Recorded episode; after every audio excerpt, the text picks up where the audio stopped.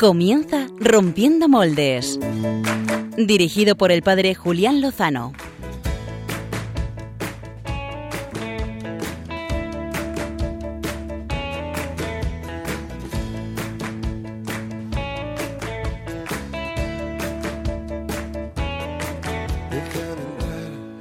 Estén tus sueños, donde tus anhelos se ponen al sol.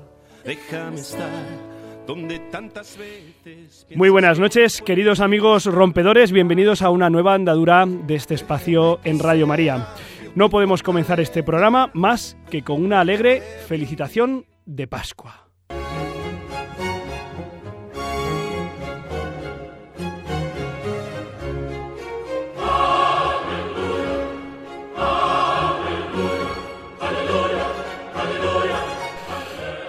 Después de 40 días de preparación cuaresmal, después de una intensa Semana Santa de celebraciones agotadoras y preciosas, de oficios y procesiones, después de haber preparado el corazón a través de la limosna, el, ayuno y la oración, esta noche la iglesia exulta con el canto del Aleluya.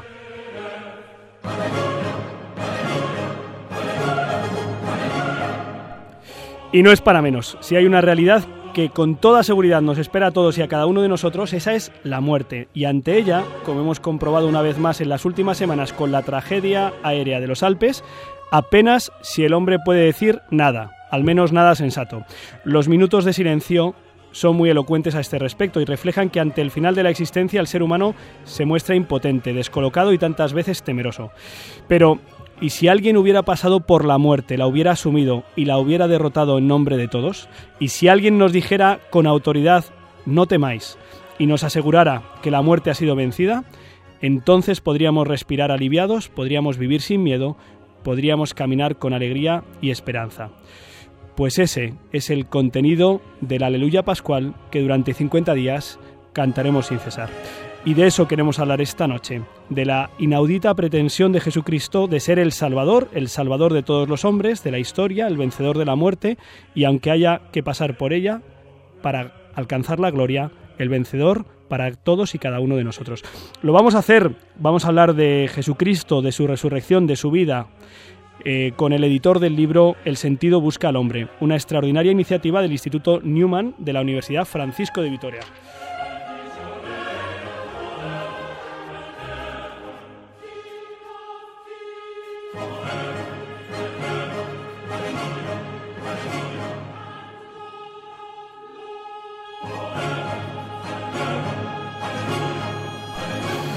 Os animo a que os quedéis pues con nosotros porque vamos a aprender muchas cosas y nos va a ayudar a vivir más y mejor nuestra fe. Pero además tenemos nuestras fantásticas secciones. Hoy tenemos la mitad, pero son el doble de buenas, así que compensamos. Muy buenas noches, equipo de Rompiendo Moldes. Buenas noches. Buenas noches, aleluya. Cristo ha resucitado. Verdaderamente. Feliz Pascua a todos. Oye, estamos aquí ahora mismo en toda la humanidad. Están celebrando, bueno, en toda la humanidad que tiene nuestro horario, quiero decir, o sea, en España y poco más, están celebrando la vigilia pascual que nosotros ya hemos ce- celebrado. Hemos retransmitido la misa con el Papa Francisco desde Roma. Qué Eh, chula la humildad. Me ha estado preciosa. Y, y, y ahora aquí estamos nosotros para celebrarlo. Hoy lo bueno es que tenemos más audiencia que nunca, ya se han quedado y siguen escuchando. Bueno, en realidad hay mucha gente que está en la vigilia pascual. Gonzalo, la abuela de Pachi no sé qué estará haciendo. Mi, mi abuela seguro está escuchando. Y alguno creería que seguía el Papa hablando y cuando nos ha oído ha cortado, seguro. Eh, bueno, eh, que oye, ¿qué, qué les traéis a...? Bueno, no sé si primero son las presentaciones o, lo- o los contenidos, Gonzalo. ¿Qué es primero? Qué complicado. Eh, no lo sé. Es que hoy nos acompañan aquí en el estudio un nutrido, una nutrida representación de las nuevas generaciones de la Iglesia en España. Eh, están los sobrinos de Gonzalo Castillero. Ah, ahí estamos, ahí estamos. Gonzalo, preséntanoslos, por favor. Pues ah, había que aprovechar eh, que estamos en unas fechas también vacacionales Sí. y como tengo unos sobrinos que esto de la radio les gusta y querían ver un poco cómo se hacía, Ajá. pues he dicho, oye, pues que, que mejor que traerlos. Qué Con bien. lo cual tenemos hoy eh, tres eh, locos bajitos, eh, francamente interesantes. Tengo a, mi, tengo a mi lado a la mayor, que es eh, Sol. Hola oyentes, Hola, hola. Oye, diles algo a los oyentes de ti. ¿Quién, quién eres? Cuéntales algo. pues tengo 11 años Ajá. y estudio en el Colegio Agustiniano. Ajá. Eso está bien. Estudiar mucho. Y, y solo hace honor a su nombre, ¿eh? Es un solete. Lo ya es. luego, luego lo sube Pachi al Twitter para que veáis lo guapa que es Sol. Y, Es guapa, jun- es guapa. y junto con Sol, ¿quién, ¿quién está? Bueno, no exactamente junto, porque tenemos un equipo hoy que junto con Mónica está en el control. ¿Quién están? Hemos encerrado en la pecera a Rubén y a Diego. Hola, ¿Ese quién era? El que ha dicho hola, ¿quién era? Rubén. Rubén, Y- perfecto. Y, y Diego no dice hola. Hola. Hola, Rubén y Diego. ¿Qué, qué nos decís? Oye, decidnos algo de, de Gonzalo Castillero, de vuestro tío. Eh, pues que es un buen tío. Ah, Es un buen tío. Eso lo he dicho yo también no se puede vez. mentir en la radio. ¿Y, y qué es lo que más os gusta de Gonzalo, Rubén y Diego? Pues que siempre es muy simpático. Ah, Ah, hombre. eh. Oye, luego, se- luego seguid- habrá que invitarles a cenar. Seguid que nos interesa, Sol. ¿Qué es lo que más te gusta de tu tío? O sea, por ejemplo, por ejemplo, Sol, por si tú, si tú a una chica así, una chica maja, le tuvieras que decir lo majo que es Gonzalo, ¿qué, qué le dirías de tu tío? No sé. Ah, sí, es que eso, eso es muy complicado, eso es muy complicado. Bueno, No sabría ni yo qué decir. bueno, terminamos las presentaciones. Eh, hoy María Redondo y Pachi Bronchalo han venido acompañados con dos... eh, dos jóvenes de Valdemoro, que, que hemos hablado muchas veces aquí de Valdemoro y muy bien, por Qué- cierto, qué la, mayor- mayoría bueno. de las veces. Eh, Pachi, preséntanoslas, por Buenas favor. noches. Bueno, han venido desde Valdemoro, el mejor sitio del mundo, ya saben. Eh, tenemos aquí, está a mi derecha, Clara, que es una chica de la parroquia, del camino. Clara, dinos algo. Buenas noches, Cristo resucitado. Verdaderamente. Bueno, ¿qué tal ha ido la Pascua estos días de triduo? Maravillosamente. Se, la nota, se os nota emocionadas, o sea, se nota que habéis tenido una vivencia profunda estos días. Y, y además de, de Clara, ¿quién...? También tenemos, enfrente está Belén, que es hermana de Clara. Ajá. eh, Y que, que también, cuéntanos Belén, dinos tú algo. Hola, muy buenas noches. Nada, eh, decir que la Pascua ha sido un momento muy emocionante y que hay que vivirlo más y mejor. Gracias, Pachi. Ya, ya habéis estado aquí alguna vez vosotras, ¿verdad? Sí, eh, alguna vez en este programa también y con, con mis abuelos en un programa que hay del, del camino de la radio. Ajá. Oye, María, ¿tú nos quieres decir algo? Pues igual que Cristo ha resucitado, que tenemos que estar contentos. Sí, Mónica nos está diciendo que, que sigamos jugando con los micrófonos, que le encanta. Bueno, oye, por cierto, eh, vamos a pasar a, a, qué- a las secciones que nos vais a traer. ¿Qué, qué nos vais a traer este programa? Gonzalo Castillero, María Redondo, Pachi Bronchalo. Yo os voy a hablar de Cristo. Nos vas a hablar de Cristo. Sí, es, eso- es muy apropiado ¿Verdad que sí? en Eso. esas fechas. No me Pues lo sí, esperaba, de la pasión, fundamentalmente. De la pasión de De Cristo. alguien que la interpretó como Dios manda. Ajá, sí, sí, pues conviene hacerlo así en estos casos, además. Y los, eh, los que nos enredan cada dos semanas... Que, Que nos hablen de la policía de la carne esta semana Uy. María. Eso, La policía María. de la carne la hemos despedido ya. La ha pillado. Estamos en Pascua. Me llegó la última notificación hace cuántos días. Mientras me comía un trozo de jamón me llegó. Tienen sensores. Bueno, ¿qué nos vais a traer enre- enredandos? Yo os doy dos palabras clave. Venga. Religiosa, McDonald's. Religiosa McDonald's. Bueno, mientras no sea, mientras no haya sido viernes de cuaresma, No porque me habría detenido la policía de la carne. es verdad, es verdad. Bueno, pues si quieren saber qué relación tiene eh, una religiosa con un McDonald's, eh, escuchen a, a María Redondo. María, ¿tú nos traes otra cosa? Eh, sí, os voy a hablar de una cosa relacionada con la sábana santa. Oh, interesante, ¿Con la interesantísimo. sábana santa o con la semana santa? Con la Sábana. sábana, sábana. La sábana santa que dicen que es como el quinto evangelio, ¿eh? porque en ella tenemos las huellas y las evidencias de la pasión de nuestro Señor y también de la resurrección, que es, por cierto, de lo que vamos a hablar hoy. Vamos a ofrecer a nuestros oyentes que interactúen con nosotros y que nos cuenten cómo han vivido ellos esta semana de pasión y de gloria y también un poco su experiencia de, de Jesucristo resucitado. Les vamos a proponer que tuiten con qué hashtag, eh, María. Con el hashtag rompiendo muerte. Rompiendo muerte. Muy bien, podríamos haber hablado en esta noche del tremendo drama del, del avión eh, pues estrellado en los Alpes que ha tenido la atención mediática durante los últimos dos semanas prácticamente en todo el mundo. Yo creo que hablando de Jesucristo resucitado podremos dar luz a esto y a mucho más. Así que sin más vamos a meternos en la entrevista de portada.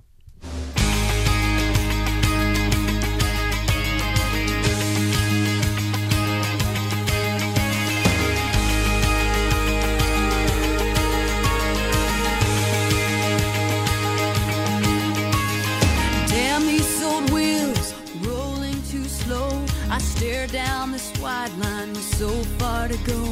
Headlights keep coming, loneliness humming.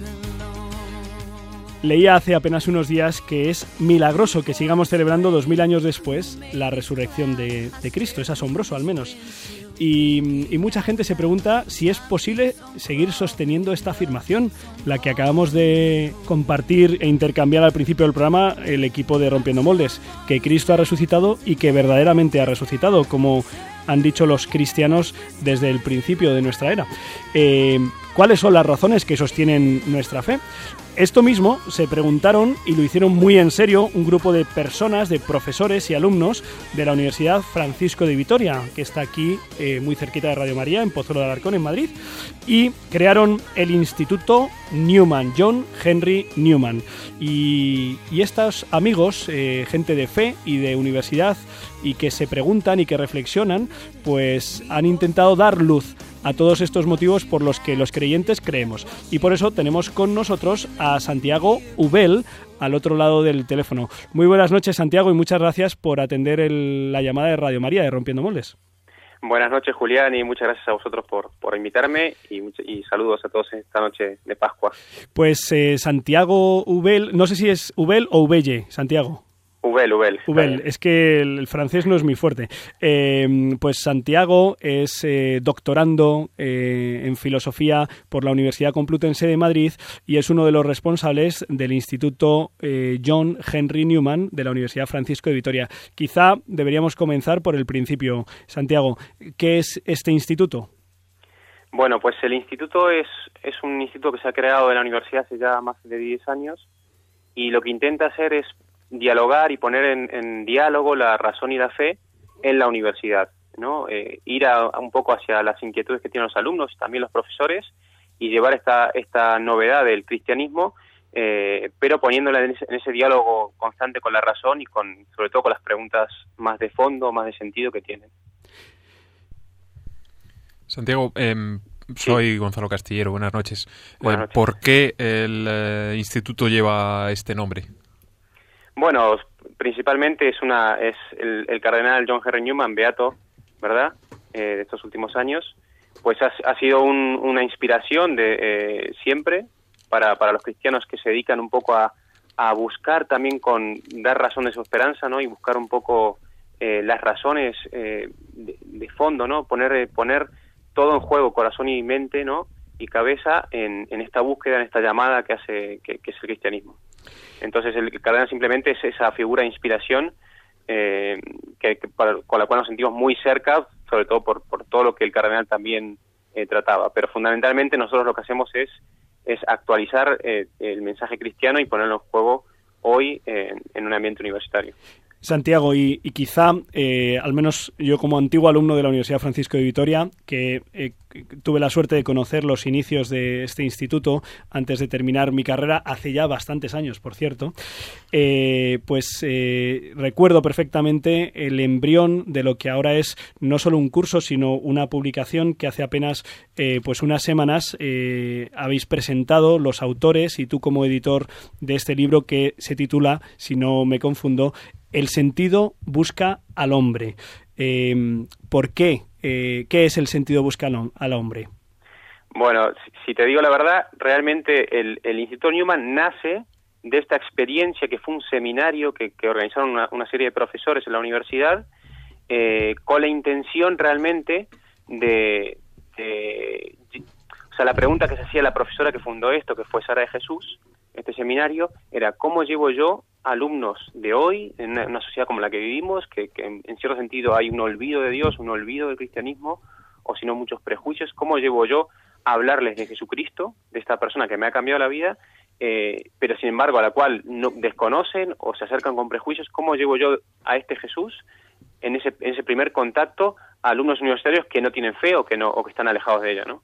Entonces surge este seminario eh, que lleva, lleva por nombre El sentido busca al hombre y después de este seminario con- se, han- se, fueron dando una serie de seminarios eh, a lo largo del tiempo hasta que se creó ya el instituto que hace que hace otra serie de cosas, ¿no? Pero pero bueno sigue siendo troncal este seminario y como tú dices bien hace poco hemos reeditado y, y un, un libro que no solamente ha sido una reedición sino una reescritura, ¿no? Ya un poquito más ordenada y tal eh, de este seminario que, que, bueno, que consiste en una serie de pasos, pero que fundamentalmente va a las raíces de la pretensión cristiana y se acerca con un método ¿no? universitario, una crítica histórica eh, y con unas preguntas de fondo. ¿no? Ahora vamos a repasar eh, precisamente Sí. qué es lo que propone este seminario. Solo dos, dos menciones quizá. Eh, Sara de Jesús, pues que en paz descanse. Amiga, mm, licenciada en médico, mm, licenciada en medicina, y eh, amiga de, de Pablo Domínguez, que en paz descanse, ambos eh, amigos, eh, creyentes, modelos, que fallecieron pues en descendiendo el Moncayo. Lo recordarán todos aquellos que han visto en la fantástica película documental de Juan Manuel Cotelo, La Última Cina, La Última Cima, perdón. Y Sara de Jesús era profesora en la Francisco de Vitoria y, fue la iniciadora de este, de este seminario. Eso por un lado. Y por otro lado, quizá convenga introducir a los oyentes, Santiago, en el porqué del nombre, eh, de dónde viene esta expresión del sentido busca al hombre. Bueno, fundamentalmente eh, es esto es la pretensión cristiana en, cierto sentido, ¿no?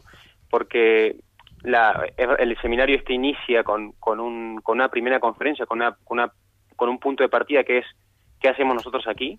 ¿no? Nosotros estamos, todos compartimos, profesores, el que está impartiendo la conferencia, los alumnos que están ahí en este momento, llevamos todos dentro preguntas, queremos saber cuál es el sentido de nuestra vida y la pretensión cristiana, de ahí viene el nombre, es que el sentido ese que buscamos nosotros, en realidad ha sido Él el que ha salido a nuestro encuentro, Él el que se ha manifestado, el que se ha revelado, y ese sentido es el que, el que nos, nos encuentra a nosotros, ¿no? O sea, se cambia un poco la lógica De todo esto. Recuerdo- el nombre. Recuerdo que la primera lectura que me hizo leer mi profesor de filosofía de la Francisco Vitoria, Javier Mula, fue precisamente El hombre en busca de sentido de Víctor Frankel, una obra recomendabilísima y, y siempre me ha llamado la atención que pues que desde el seminario hayáis dado la vuelta, ¿no? Y, y hayáis puesto el acento en que en que es, es el Señor el que, el que parece que nos busca. Y bueno, y vamos a ir dando pasos. eh, si te parece, la idea sería Sí. presentar los pasos pedagógicos, eh, las distintas charlas eh, que aparecen en ese seminario que ahora se ha convertido en un libro. Eh, la primera es en, en busca del hombre. Así es. Bueno, antes de, de pasar, si quieres, a los pasos, simplemente una cosa, ¿no? Y ya más que, que ha salido el nombre del cardenal Newman, eh, el cardenal Newman tiene una, en, en este- esta gran obra suya, ¿no? La gramática del asentimiento, comienza citando a San Ambrosio. La cita del cardenal Newman eh, dice lo siguiente, dice, Dios no ha querido salvar a su pueblo con la dialéctica, ¿no? Lo que viene a decir esto es que este seminario no tiene una pretensión de, de convencer a nadie ni de, ni de explicar ¿no? y probar por demostración el cristianismo, sino simplemente a- acompañar a un- al hombre que busca, al buscador, eh, a través de, de indicios que se, que se muestran muy razonables, simplemente con, con una especie de, de necesidad de remover obstáculos o prejuicios para que una persona pueda acceder con, con toda su razón a, a simplemente a ver esta pretensión, ¿no? Y, y luego ya él te tendrá que decir si se, se quiere posicionar de una manera o de otra básicamente simplemente para, para que, porque a veces parece que es un seminario Para eh, convencer, ¿no? Efectivamente, y, y no y la fe, vamos, sigue otra dinámica, no, no sigue esta dinámica de demostración lógica, etcétera. ¿no? Y entonces sea en el- razonable, pero no, es, es una cosa mucho más existencial. Y en el primer momento, entonces, os ponéis en busca del hombre.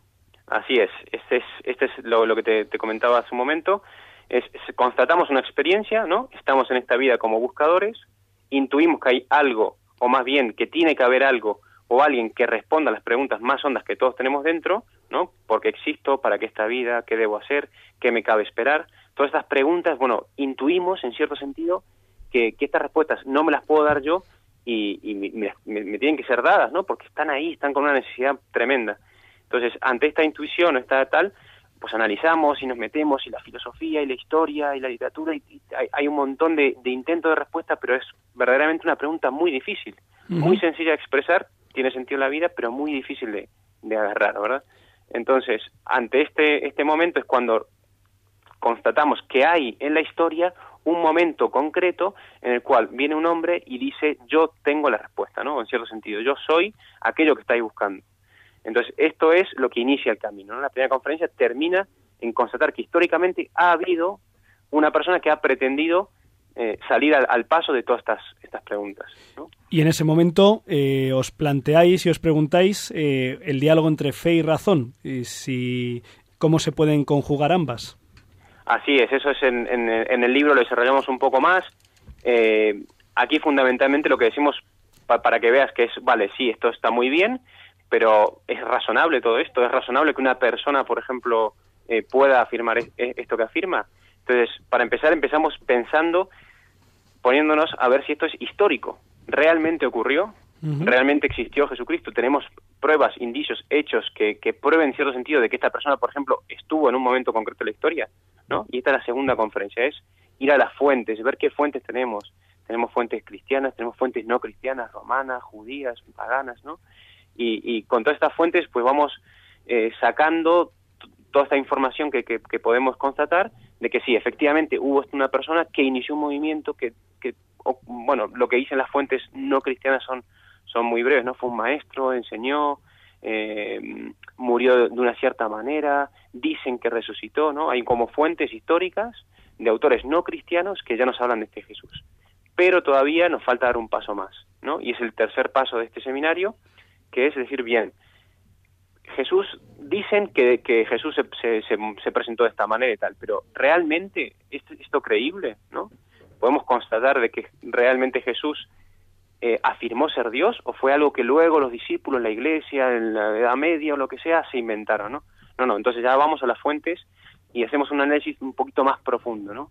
Y vemos cómo, cómo se, se manifestó Jesús en una época con- concreta, en un contexto como era el judaísmo en el que vivió, y qué afirmaciones dijo, y, y en el fondo qué fue lo que dijo, que fue lo que lo llevó a la muerte, ¿no? Esto es la, la tercera parte, que es ver la pretensión de Jesús. La cuarta parte, Sí. ya solamente nos faltan dos pasos, Ajá. la cuarta parte es verificar bien. Está bien, ya hemos constatado de que Jesús pretendía ser Dios o pretendía ser ese Mesías que, que- que iba a traer algo nuevo, pero eh, ¿qué pruebas tenemos? O sea, si se puede hablar de pruebas o, o- o simplemente dijo esto que fue un loco, fue un- una persona que simplemente eh, se inventó esto, fue un poeta, un no, no, lo dijo de una manera, vale, todo eso lo constatamos, pero tenemos también signos, Jesús también realizó actos. Y el, el signo, digamos, más luminoso de todo esto es la resurrección. ¿no? Aquí, aquí es donde mm, quería llegar. Aquí quería Aquí llegar, donde- vale. Santiago. Y mm, porque estamos en la noche de en la noche de Pascua, en la noche de la resurrección, hay mucha gente que mm, que, ha asumido y que ha hecho suyo el mensaje de Cristo y que lo intenta vivir. Muchísimas personas esta Semana Santa han salido a, las procesiones, a participar de las celebraciones, eh, miles de ellas. Pero la, la cuestión es que luego cuando eh, planteas con seriedad, oye, pero entonces Jesucristo resucitó y está vivo, pues mucha gente ya Ah, bueno, eso ya no sé si lo podemos saber. Podemos, podemos saber o no podemos saber si realmente eh, esta fe nuestra sobre la resurrección es razonable. Que, por ejemplo, podríamos empezar, si te parece, Santiago, repasando básicamente qué es lo que dicen los evangelios. ¿Qué datos dan los cuatro evangelios sobre eh, las apariciones, sobre la resurrección del Señor? Bueno, lo, lo que dicen los evangelios, realmente los evangelios canónicos, los que tenemos, es, es algo muy escueto, ¿eh? O sea, realmente dicen, eh, eh, o sea, hablan, ¿no? El relato de las mujeres que encuentran, a, a- encuentran la, eh, siempre se habla no tanto de, de que hubo testigos de la resurrección, sino que hubo testigos del resucitado, ¿no? Sí. Eh, eh, Pedro, Juan, eh, las mujeres cuando cuando acuden a la, a la sepultura la encuentran vacía, ¿no? ¿no? no hay cuerpo y tal. Y luego ya sí que, que se encuentra con ese Jesús resucitado con el tiempo, pero no hay un momento de la resurrección, ¿no? Que eso es interesante. O sea, es, es muy escueto, y esto te lo digo porque, porque luego, eh, comparándolo con los evangelios apócrifos y tal, eh, pues salta a la vista, ¿no? Pero mm, sobre todo a mí me gustaría, eh, si, si te parece, hacemos un poco las, te, te comento un poco las hipótesis que hay. ¿no? Sobre la, la resurrección y, y simplemente para, para que te, te hagas una idea, ¿no? Eh, fundamentalmente también nosotros cuando hablamos de la resurrección, que esto, esto me imagino que lo hablaréis ahora en el programa, y lo, lo que mucha gente ha experimentado ahora en este día, eh, hay que, hay que eh, nos acercamos para empezar, ¿qué, qué viene a, a traer la resurrección de Cristo, no? O sea, para empezar, ¿qué es esto de la resurrección de Cristo? O sea, si, si, nos, si, si fuésemos capaces de entender que esta muerte que Jesús viene a vencer es la muerte que a mí me persigue todos los días, en cierto sentido, ¿no? Que me afecta, ¿no? Que me, que me tiene como apresado, que me tiene eh, esclavizado, eh, cambiaría un poco nuestra, nu- nu- nuestra, nuestro entendimiento de este suceso, ¿no? Hay una, hay un, un escritor argentino, yo soy argentino, entonces, bueno, lo voy a, lo voy a comentar, que es Ernesto Sábato, eh, que él precisamente cuando, cuando le ocurre un hecho terrible, que es la muerte de su hijo, ¿no? Eh, se pone a, a, bueno, a llevar esto a, a su reflexión en un hombre no, no del todo creyente, ¿no? Pero, pero tenía una necesidad muy grande y escribe en esta novela que se llama, este, perdón, este ensayo que se llama Antes del fin, dice lo siguiente, dice, en ese momento, en la, muerte de su hijo, dice, no buscaba a Dios como una afirmación o una negación, sino como una persona que me salvara, ¿no? Esto es fundamental. O sea, Jesús nos viene a salvar, en Jesús resucitado nos viene a salvar de la muerte que nos persigue todos los días, ¿no? De la muerte que nos tiene, nos tiene apresados, que nos tiene esclavizados, en, en fin. Entonces, eh, eh, teniendo este- esto presente, esta, esta manera existencial de, de posicionarnos ante, ante lo que está ocurriendo hoy, y si, y si realmente no, no, no sucede eso, bueno, incluso el hecho histórico no tendría mucho que decirnos hoy. ¿no? Ujú. Si uno no lo experimenta, eso lo veréis vosotros, no tiene mucho que decirnos hoy. Pero bien, ante el hecho, vamos al hecho, ¿no? Entonces, tenemos un hecho, Jesús, eh, dicen, fíjate que las, las primeras, los primeros relatos que hay, que, que, que- hemos constatado, las primeras, los primeros textos que las comunidades primitivas se repartían, los primeros 20, 30 años del cristianismo, estoy hablando del siglo I, esos primeros relatos hablan de la pasión y la resurrección. O sea, es como era, es el núcleo de- del querigma, ¿no? De la predicación de, de estas comunidades. Eh, entonces es, es fundamental, es, es como lo, lo casi como, como el hecho fundacional del cristianismo, la resurrección, ¿no? La pasión y la resurrección. Bien, ante este hecho, hoy nosotros, más escépticos, más ilustrados en el siglo XXI, podemos hacernos un montón de hipótesis, ¿no? Yo voy a, voy a pensar las que se me ocurren y las que nosotros más o menos hemos desarrollado en el seminario. La primera hipótesis, esto es mentira, y en ese caso los discípulos engañaron a alimentarlo todo. Segunda hipótesis, los discípulos se engañaron a sí mismos, es decir, estaban locos, ¿no? Se- fue una alucinación colectiva.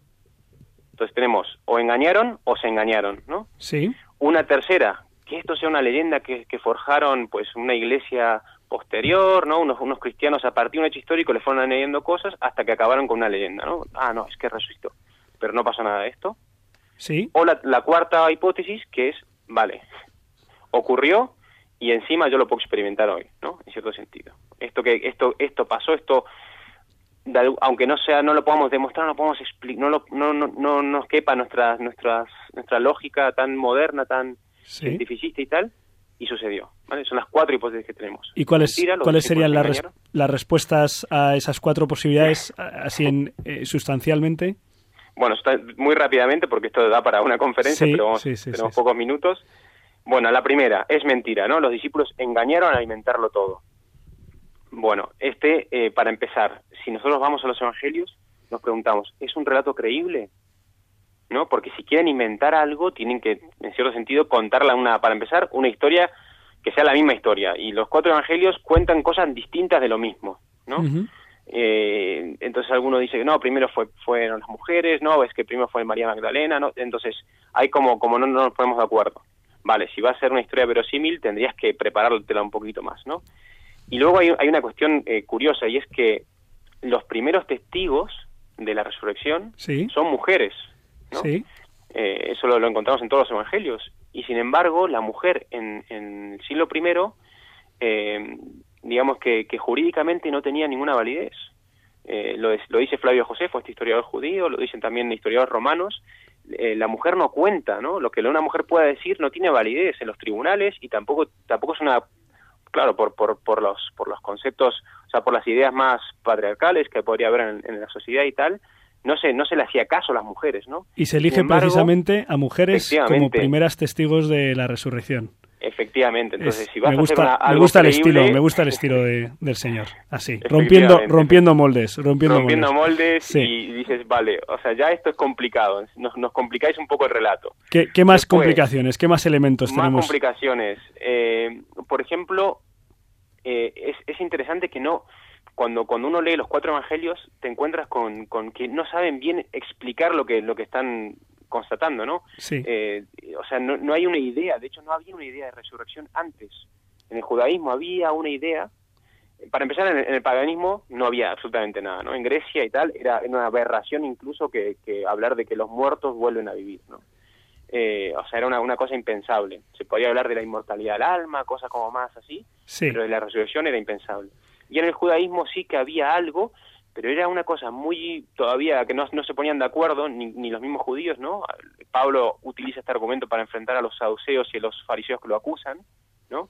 Porque los saduceos no creían en la resurrección de los muertos, los fariseos sí, pero siempre una resurrección al final de los tiempos, de toda la humanidad. Pero esta resurrección tal como ocurre... Resurrección de la carne. Claro, lo sorprende a todos, lo sorprende absolutamente a todos, ¿no? Esto, esto que ocurre, eh, no se lo creen, pero ¿esto qué es, no? Si hubieran inventado, pues hubieran, digo yo, tirado de conceptos que tenían, ¿no? Como Elías que fue llevado en un carro de fuego al cielo o cosas por el estilo, ¿no? Pero no, no hubieran inventado algo, algo como la resurrección que era complicadísimo de explicar, de hacerse entender y tal. Por tanto, parece ser que la primera hipótesis pues se, se caería. Y sobre todo una cosa, y es que, bien, si es mentira, simplemente con mostrar la prueba del delito, ¿no? Eh, pues, cuerpo. Mira, aquí está el cuerpo, pues, pero es que el cuerpo no está, no lo encuentran. ¿No? Ujú. Esto es interesante también. Mujeres como testigos. No, Mujeres como testigos, el, tes- efectivamente. el cuerpo no está. Además, la idea de la resurrección, la- los relatos no son absolutamente eh, unánimes, o sea que parece que si lo hubieran inventado podrían haberlo hecho mejor. Eh, ¿Se podían haber engañado, Santiago? Bien, la segunda hipótesis, ¿se podrían haber eh, engañado? Bueno, eh, psicológicamente hay maneras de probar de que, de que, lo, que, lo, que lo que sucede en esta comunidad, para que haya una, una alucinación colectiva, eh, no se dan, digamos, las condiciones psicológicas para que esto sea así, al menos como lo tenemos en el Evangelio, ¿no? Eh, para empezar, si es una alu- alucinación tan grande, hubieran acabado rotos, ¿no? Eh, o sea, una persona que, que es, que es eh, esquizofrénica, eh, si no, no se, no se, no se, no se medica, pues acaba en una, vamos, eh, ruptura radical, ¿no? Interior. Y eso se hubiera también manifestado y se hubiera notado, digamos, en sus personalidades y en, en lo que hubieran visto los demás de ellos, que, que es justo lo contrario no- de lo que tenemos mm, por testimonios de sus vidas hasta la entrega de la, de la propia vida de, de ellos, ¿verdad? Claro, claro, y además, sobre todo, también eso es una, una de las, ¿no? Pero además, ¿qué ganaban con esto? ¿No? O sea, ¿qué ganaban con, con, con inventarse esto o con, con- o con simplemente eh, crearse esta, esta, esta alucinación y tal, ¿no? Porque si, si también esto es una prueba, vamos, una prueba, un, un indicio interesante. Sí. La, la iglesia primitiva fue perseguida, eh, muchos dieron su vida, llevaron una vida de penurias, ¿no? Sí. O sea, no, no ganaban nada, ¿no? Con, con inventarse el relato y, y, y luego sobre la, la alucinación colectiva esta, ¿no? Bueno, es que además los mismos evangelios dicen, bueno, es que algunos dudaban, no, no, no acababan de, de verlo, Sí. o sea, no, ¿sabes? Digamos que, que es complicado mantener esta hipótesis. Y llegamos- digamos que las dos primeras son poco, poco razonables. ¿no? En la tercera, que es la de la leyenda, Sí. es la, digamos, la última negativa, la que dice no, esto no, no sé tal. Eh, en realidad nosotros no, no la resolvemos en esta conferencia porque ya, ya ha sido resuelta la, en la conferencia número dos, que es eh, la que vamos a las fuentes históricas, ¿no? Eh, los, los evangelios, las cartas de San Pablo están todas escritas y tenemos hasta, hasta textos, eh, fragmentos de, de- de evangelios el siglo primero. De los primerísimos momentos en los que ya aparece el anuncio de la, de la muerte y la de resurrección. la muerte y la resurrección. O sea, estamos hablando de, de 10 años después de la muerte de Jesús, ya hay comunidades, ya hay textos, ya están empezando a redactar los, algunos de los evangelios. Entonces, eh, digamos que, que para crearse una leyenda hace falta que pase mucho tiempo, ¿no? Por lo menos dos generaciones mínimo, dicen los historiadores. Y aquí no pasó todavía ni siquiera una, ¿no? Porque si pasan dos generaciones, bueno, uno puede, puede no- digamos que no, no va a haber en ese momento gente que diga, no, no, yo estuve ahí y eso es mentira, o, no, mi, mi padre o mi abuelo estuvieron ahí y nada. Y esto no sucedió. así, ¿no? En cambio, no, nosotros, nosotros tenemos textos y testimonios de la, o sea, de, vamos, contemporáneos a Jesús, prácticamente, ¿no? Esos, esos cinco años ya tenemos hasta materialmente tenemos textos, ¿no? Por lo que por lo que esto todo nos lleva al, al final no solo de la entrevista, que, que todo tiene su, su inicio y su final, sino también a, a la última hipótesis, la de la verosimilidad, verosimilitud y credibilidad de que sucediera realmente la victoria, la resurrección de Jesucristo, que hay que entrar en que consiste y cómo se produjo. Hemos hablado, hemos mencionado antes la sábana santa, que luego también vamos a comentar y que también eh, nos puede dar luz en ese sentido. Santiago, yo creo que los oyentes, al menos nosotros aquí en el plató, en el estudio, perdón,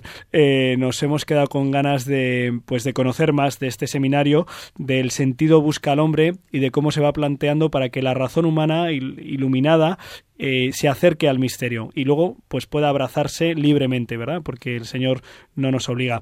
Eh, invito a, los oyentes a que entren en el sentidobuscalhombre.com e incluso pues vean aquí los materiales, hay vídeos, hay textos, hay presentaciones interesantísimas, eh, también artículos eh, que pueden serles de utilidad para profundizar y ahondar en, los motivos y en las razones de, su fe. Eh, también pueden adquirir el libro ahí mismo en esta página web, no nos llevamos ninguna comisión, eh, solo pues que merece la pena que estos contenidos los conozcamos y los compartamos. Eh, Santiago Muchísimas gracias por atender la llamada de Rompiendo Moldes de Radio María en esta noche pascual. Eh, que Cristo resucitado eh, siga iluminándote para que puedas iluminar a los demás. Muchas gracias a ustedes, Julián. Un abrazo. Un fuerte, un fuerte abrazo. Eh, yo quiero aprovechar eh, uno, de los, eh, uno de los motivos y una de las razones más fuertes por las que creemos que Jesucristo ha resucitado es porque hay un montón de gente que dice que es verdad. Y yo quería preguntaros a vosotros aquí presentes, por ejemplo, a, Sol, que me está mirando ahí enfrente, que tiene el micrófono ahí mirándola. Eh, Oye, Sol, tú vas a un colegio que es el agustiniano y, seguro que has, que recibido la primera comunión, ¿verdad? Y, ah, y te habrán enseñado a rezar y seguro que tu tío Gonzalo te ha enseñado también. Tú, tú así, ¿por qué dirías que, que podemos creer en Dios? Así, sí, o sea, para ti, cuando piensas en estas cosas, ¿qué es lo que tienes más claro? Pues que, que Él ha sido el que ha creado el mundo y a todos nosotros. Ajá, qué interesante. ¿Y qué más? A ti también, ¿no? Que nos ha debido de crear a ti y a mí, ¿no? Sí. Porque, porque si no... ¿Y qué más? ¿Qué más te- se te ocurre? ¿Y tú has, tú has tenido experiencia alguna vez, has sentido alguna vez, jo- has escuchado o, o le has dicho cosas y has dicho, me está escuchando? Pues sí, a veces. Bueno. Oye, ¿y tus hermanos? ¿Qué dicen? Tus hermanos eh, de Dios, ¿qué, qué, qué diríamos de Dios? De que Dios, de que Cristo ha resucitado, de que Jesús ha vencido a la muerte. ¿Qué, qué, qué diríais? ¿Vosotros habláis con Dios? ¿Le rezáis a Dios? Yo sí. Algún, eh, casi siempre. Muy bien, ¿y qué le decís? Pues le rezamos oraciones de las que nos han enseñado en el colegio. Ajá. ¿Le dais gracias a Dios? Sí, ¿Le dais gracias por vuestros padres? claro. ¿Y, y por vuestro tío Gonzalo? Sí. Ah, vale, vale, vale, vale, vale, vale. Bueno, muy bien, muy bien. Oye, yo quiero preguntar a las invitadas de Valdemoro, eh, oye, ¿y vosotras por qué decís que Cristo ha resucitado? ¿Lo ha dicho aquí al principio Clara con mucha fuerza? No sé. Eh, bueno, em, yo creo que Cristo resucitó y que Dios es y bueno y que es evidente que Dios está vivo porque porque bueno yo le puedo querer y a mí me hace muy feliz y qué mejor prueba que esa. No, y también a través de las personas, ¿no? Ver cómo pues eh, sigue habiendo gente en el mundo que transmite a Dios, eso, mm, vamos, más visible que una persona no hay nada. Y por eso se puede decir que Cristo ha resucitado. Bueno, podríamos preguntar al equipo de Rompiendo Moldes, pero eh, vamos a ver, vamos a continuar eh, el programa, eh, vamos a dar paso a las secciones que estamos deseando también escucharlas. Espero que a nuestros oyentes les haya ayudado a renovar su fe. Seguro que nuestros oyentes podrían decir muchas cosas de por qué aseguramos que Cristo está vivo, porque está con nosotros. Vamos a- ahora a dejarnos enredar un rato con la sección más tecnológica de Rompiendo Moldes.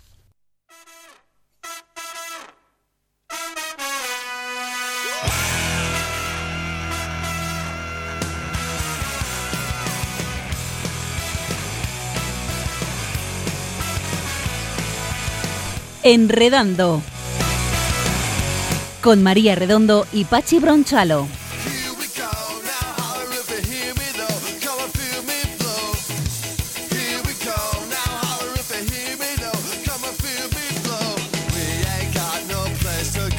¡Feliz Pascua! ¡Buenas noches! ¿Qué tal? A ti no has gritado. Hoy es Pascua. Es que me han bajado el micrófono. bueno, qué alegría celebrar la Pascua todos juntos.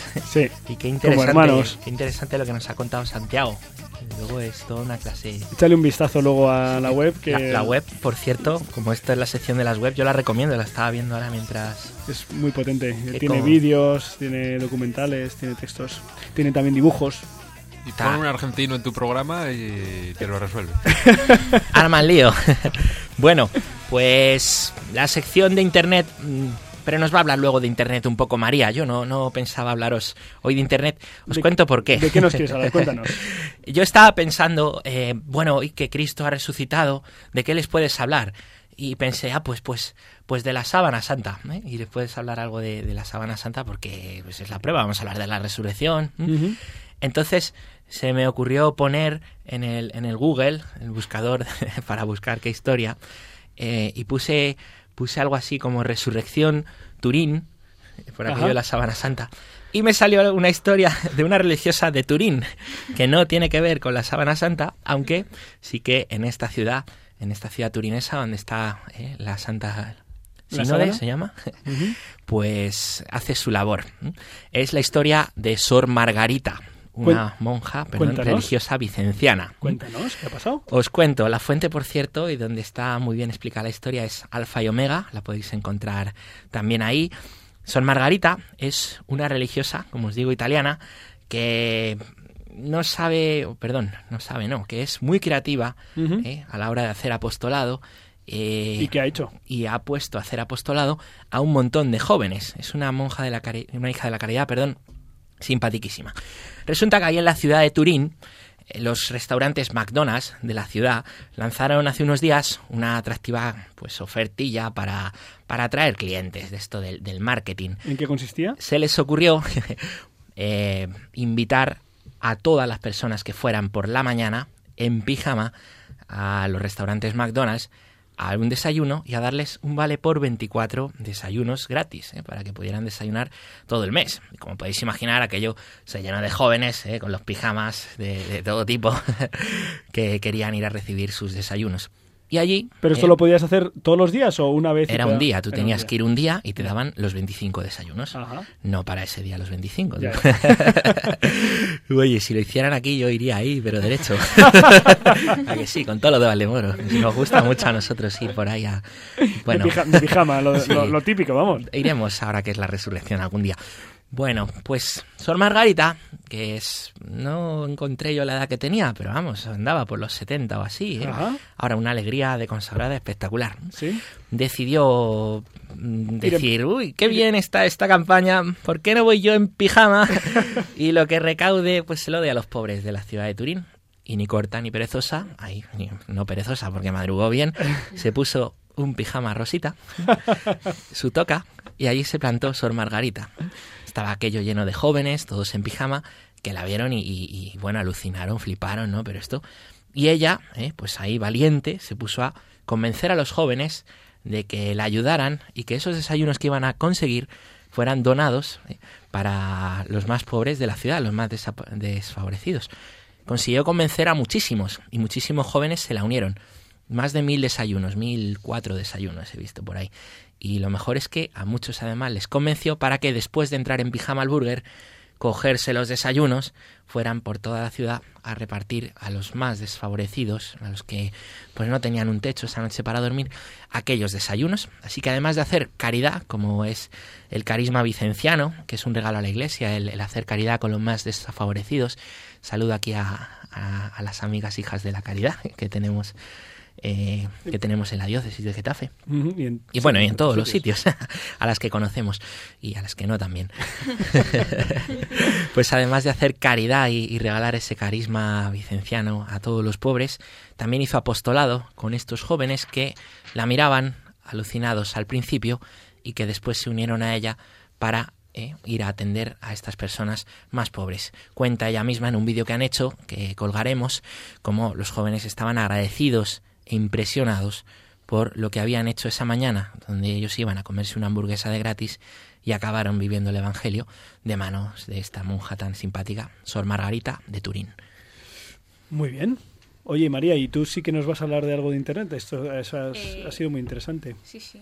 Pues hoy también nos venimos a presentar una, una aplicación eh, que habl- habla sobre la sábana santa de Turín, precisamente, que está muy relacionado también con, con- con la fiesta que estamos celebrando, que Cristo ha resucitado.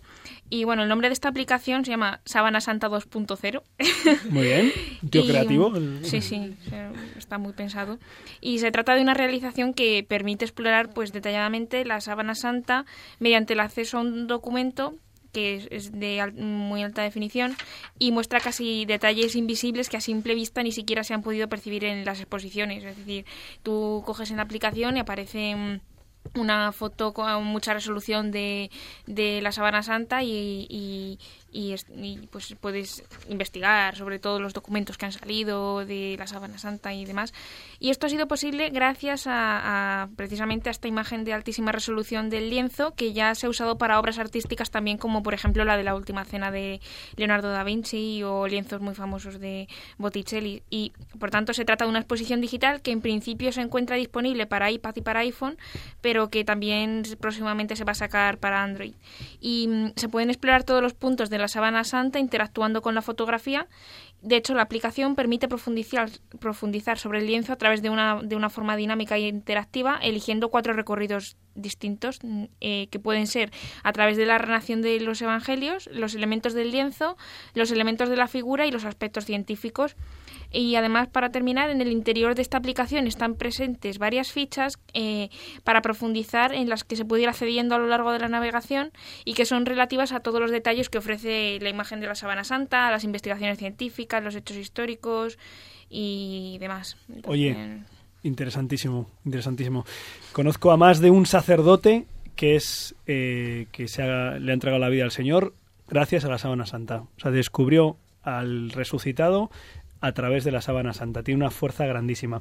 Eh, Pachi, Bueno. para, para terminar, deberías decirnos una- alguna cosilla del encuentro digital más importante que va a tener lugar el sábado que viene. Ya es Pascua, Julián, ya es Pascua. Sí. Y viene el encuentro digital de emisión, la iParty. Queda justo una semana. El próximo sábado en nueve ciudades de España. ¿eh? Recuerdo Monzón, Cartagena, Albacete, Madrid, Valencia, Málaga, Barcelona, Ciudad Real y Tenerife. Va a haber un encuentro ¿eh? de evangelizadores digitales, de personas eh, comprometidas con esto de llevar a Cristo en todos los lugares en los que están. Internet también es uno de estos lugares. Y va a tener lugar la iParty que va a ser un encuentro para compartir experiencias, talleres, hacer amigos, estar juntos, rezar juntos. Celebrar juntos. Va a ser una cosa Va a ser una pasada. brutal. Y la para- charla central la va a dar además Isidro Isidro Catela, Catela va a dar una 12 de la charla que solo he visto que se llama mm, Cinco panes, dos peces y 140 caracteres. Toma Pinta ya. bien. Pues Isidro Catela, mm, desde luego, da grandes lecciones de esto de la evangelización. Y solo decir que para apuntarse pueden entrar, eh, ahora lo ponemos también en la web iparty con y punto imisión.org iparty.imisión.org Todavía pueden inscribirse nuestros oyentes. eh, ahí vamos a estar varios de nosotros eh, disfrutando, aprendiendo y compartiendo. Y, y no sé si Para que terminar, el tuit ¿Sí? del Papa. No el tuit podía del Papa. faltar el Venga. El Papa nos dice esta semana, como discípulos de Cristo no podemos dejar de preocuparnos por el bien de los más débiles. Pues como Sor Margarita. tomamos nota con el Papa Sor Margarita y ahora nos vamos a ver eh, al personaje que nos ha traído hoy, el sastre preferido de Rompiendo Moldes.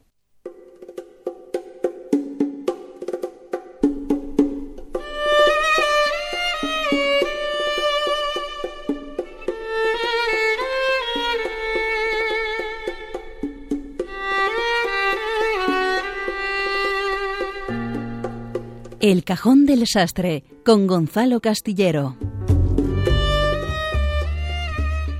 Pues mis queridos eh, rompedores, aquí está este sastrecillo valiente, hoy más valiente que nunca, porque como sabéis eh, me he atrevido a traerme a una gente maravillosa Sí. que verdaderamente rompe moldes. Pues sí, eh, apunta maneras estos chavales. Son tres auténticos eh, cracks, mis sobrinos. ¿eh? Ahí hay dos al otro lado de la pecera. Hay que hacer cantera, Julián. Muy ¿eh? bien. Hay que convertir este estudio en radiomasía. ¿Eh? Muy bien traído. Pero- en la ciudad deportiva La- del la Madrid. ciudad deportiva mejor, ¿no? Sí, sí, que mis sobrinos son muy merengones y si hablamos del Barça se me mosquean. Como Dios manda. Qué majos. Pues bien, chicos, estamos en plena Semana Santa, en Domingo de Resurrección, y espero que, además de rezar mucho y de participar en procesiones y en oficios, también hayáis disfrutado de unas merecidas vacaciones. Esto va dirigido a los que no sean sacerdotes, claro, ¿eh? que los que sois sacerdotes tenéis un poquito más de lío. Pues bien, una de las cosas que lo mismo han hecho algunos de nuestros oyentes es ir al cine. Chicos, ¿vosotros hace mucho que no vais al cine? ¿Sol? ¿Hace mucho que no vas al cine? ¿Qué es lo último que viste? Eh, fui el viernes. ¿Y qué viste? ¿Qué viste? El viernes de la semana pasada. Cuéntanos, ¿qué viste? Eh, vi una película de dibujos animados llamada Home. Mira, de dibujos animados tienen algo en común con, con Pachi. ¿eh? Yo la vi el otro día, está muy chula. ¿Verdad que sí? Pues muy es- chula el alienígena. Estamos en eh, Semana Santa y yo me he propuesto ligar al cine con Cristo, ¿eh? porque han sido unas cuantas las ocasiones en eh, las que la figura de Jesús ha sido tratada por el eh, séptimo arte. ¿A vosotros se os vienen a la cabeza pelis en las que Jesús fuera el eh, protagonista central? Pues, eh, pues sí. Mm, La de Cefirelli, ¿no? Jesús de. Nazaret. Eh, La no recomendable última tentación de Cristo. Por ejemplo. Eh, por ejemplo, un, dos, tres, diga, otra- eh, responda otra vez. Salía también en la historia más grande jamás contada, por ejemplo. También. Pues son ejemplos Sí. ¿eh? de pelis eh, dedicadas con más o menos acierto pues a retratar la figura de Jesús, que ha sido interpretado también por actores eh, de lo más curioso y diverso. Los más conocidos o los más recordados, pues William Dafoe o Max von Sydow, ¿eh? que era Cristo en la historia eh, más grande jamás contada, o Jeffrey Hunter, que era Jesús en eh, Rey de Reyes, otra peli mil veces repuesta en estas fechas. Sin embargo, casi todos estos fueron eclipsados por el protagonista de la última película que tuvo a Jesús por eh, personaje central, que fue eh, La Pasión, dirigida por eh, Mel Gibson, probablemente una de las películas más impresionantes de los últimos tiempos por la veracidad y el realismo con el que trató estos eh, momentos que estamos con- conmemorando estos días. ¿Os acordáis de quién era el protagonista de esa pasión? Jim Oh, Caviezel. Jim Caviezel, efectivamente. Un actor que eh, se encontró en estado de gracia en aquella película y que vivió la experiencia más apasionante de su vida y que eh, le marcará para siempre. Caviezel era un católico convencido y practicante antes de la peli, así que no pudo ser eh, mejor elegido por eh, Mel Gibson, ya que es uno de esos casos raros en Hollywood de actores que no han ocultado nunca su fe, y esa fe es precisamente la que le llevó a encarnar a Cristo y a soportar un rodaje verdaderamente terrorífico para él. Cuando interpretó el personaje de Cristo en eh, La Pasión, él tenía justamente 33 años, la misma edad de Cristo, y se preparó eh, para este papel a conciencia. Una de las cosas eh, que le ayudó a sobrellevar la dureza del rodaje fue la oración, y es que en más de una ocasión ha reconocido que solía rezar constantemente el rosario. Durante casi todo el rodaje estuvo acompañado también por sacerdotes, a los que llegó a pedir en algunos momentos que expusieran públicamente al Santísimo en el set para que sus compañeros sintieran la eh, importante presencia del Señor allí mismo. Caviezel la verdad es que lo pasó mal haciendo esta peli y reconoce que en más de una ocasión tuvo que, tuvo que pronunciar como Cristo aquello de eh, Padre, ¿por qué me has abandonado? Él tuvo que soportar eh, sesiones de maquillaje de ocho horas, así que apenas durmió, se tuvo que memorizar todos sus textos en latín, en hebreo y en arameo, estuvo al borde de la hipotermia en varias ocasiones porque durante el rodaje soportaron temperaturas de cero grados, en la escena de la flagelación se le fue la mano al actor que hacía de romano y le dio de, de verdad haciéndole una herida en la espalda de 14 centímetros, portando la cruz, por ejemplo, se le dislocó un hombro, se cayó al suelo de morros por el peso eh, de la cruz, eh, estando eh, crucificado le cayó un rayo, incluso que casi lo deja frito, así que un, un sinfín de Madre sucesos mía. que como veis eh, a él le permitieron saber por todo lo que tuvo que pasar Cristo en aquellos momentos de su pasión y que engrandecen aún más eh, la figura de Cristo. Para Caviezel eh, nada en su vida, ni en la personal ni en la profesional, volvió a ser lo mismo después de interpretar a Cristo. A él le acercó mucho más al Señor y seguro que también a muchas de las personas que hayan visto esta película. Así que si tenéis eh, tiempo estos días, no dudéis en volver a verla porque es francamente impactante. Pues eh, ciertamente, ciertamente lo es y, mm, y bueno, pues es renovadora. Siempre que la hemos visto, esta Semana Santa la hemos vuelto a ver en la parroquia, en tantos sitios. eh, muchas gracias por traernos a esta figura. No sabía que había pasado tanto, sí sabía que le había acercado mucho al Señor. Eh, no sé si tienes algo más que comentarnos. Pues eh, quien quiera seguir un poquito la filmografía de este católico Gavisel eh, puede verle en algunas otras pelis, como El Conde de Montecristo o La Delgada Línea Roja de Terrence Malick. Y tras La Pasión, la verdad es que le costó un poquito hacer algo con repercusión y que mereciera la pena. Últimamente los aficionados a las series la habrán podido ver en Person of Interest. En cualquier caso, difícilmente superará la interpretación de Cristo en La Pasión. Pues lo que es difícilmente superable es lo que el Señor hizo por nosotros y sigue haciendo. Y por eso con esa alegría pascual nos vamos a, nos vamos a despedir, dando gracias a Mónica al otro lado del control. Muchas gracias, Mónica, a Rubén, De nada. a Rubén, a Diego y a Sol. Muchísimas gracias por venir a acompañarnos. Nada. Hasta la próxima. Eh, hasta la próxima. Eso. Y muchísimas gracias a Belén y a Clara, que han venido desde Valdemoro, y al equipo de Rompiendo Moldes, y a todos ustedes por acompañarnos en esta hora de radio, de radio mm, pues para el Señor y para María. Eh, hasta dentro de dos semanas, eh, si Dios quiere, y recuerden que con el Señor lo mejor está todavía por llegar.